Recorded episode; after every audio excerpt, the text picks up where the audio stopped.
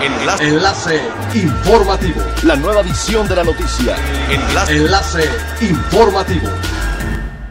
Buen día, les saluda Jocelyn Martínez. Este es el tercer resumen de las noticias más importantes que acontecen este 4 de septiembre del 2020 a través de enlace informativo de frecuencia elemental.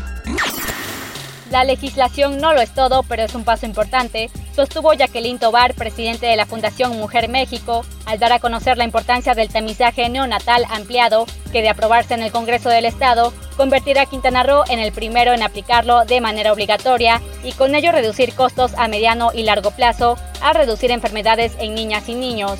Jacqueline Tobar señaló que el tamizaje neonatal ampliado permite la detección temprana de hasta 76 enfermedades que a simple vista no pueden verse y que al pasar el tiempo afectan la vida y salud de los menores. A la fecha, el tamiz que se aplica en hospitales públicos solo puede evaluar 4 a 6 enfermedades. La Secretaría de Ecología y Medio Ambiente de Quintana Roo dio a conocer que en la actualidad no se están emitiendo multas ni sanciones por el uso y comercialización de plásticos en la entidad al haberse otorgado una prórroga ante la pandemia por COVID-19. Sin embargo, el avance ha sido evidente emprendido por las grandes cadenas al dejar de entregar bolsas para empaquetar las compras.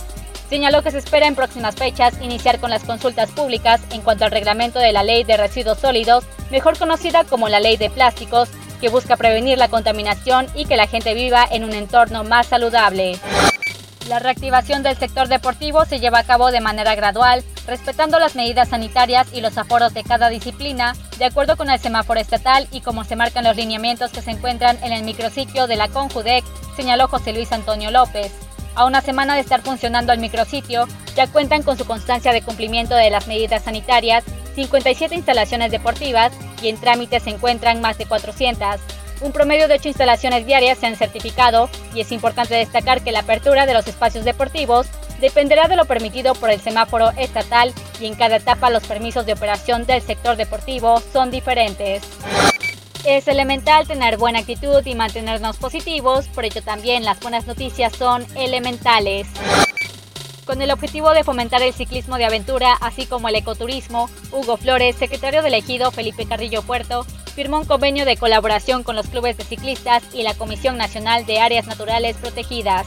El proyecto deportivo y cultural se basa en la promoción de la zona maya, así como realizar estrategias de conservación de las selvas y áreas naturales como lagunas, cenotes y zonas arqueológicas.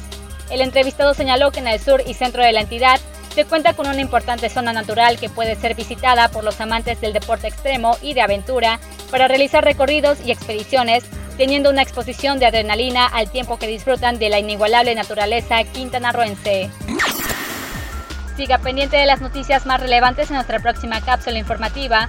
No olvides seguir nuestras redes sociales en Facebook, Instagram y YouTube. Estamos como Frecuencia Elemental, en Twitter, arroba frecuencia-e y nuestra página web www.frecuenciaelemental.com. Se despide Jocelyn Martínez y no olvide que es elemental estar bien informado.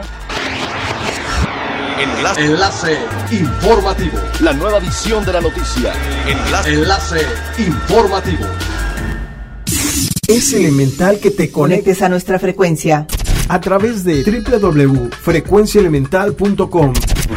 Frecuencia Elemental. El cambio eres tú.